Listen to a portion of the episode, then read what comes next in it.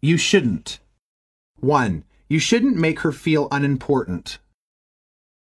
2. You shouldn't eat with your mouth open. 3. You shouldn't have left without saying goodbye to the host. 4. You shouldn't insult other people. 5. You shouldn't drink coffee at night. It will keep you awake. Dialogue 1. Sandy, you look tired today. Yes, I have been working all night. Now I am suffering from a pain in the middle of my back. You shouldn't have worked so hard.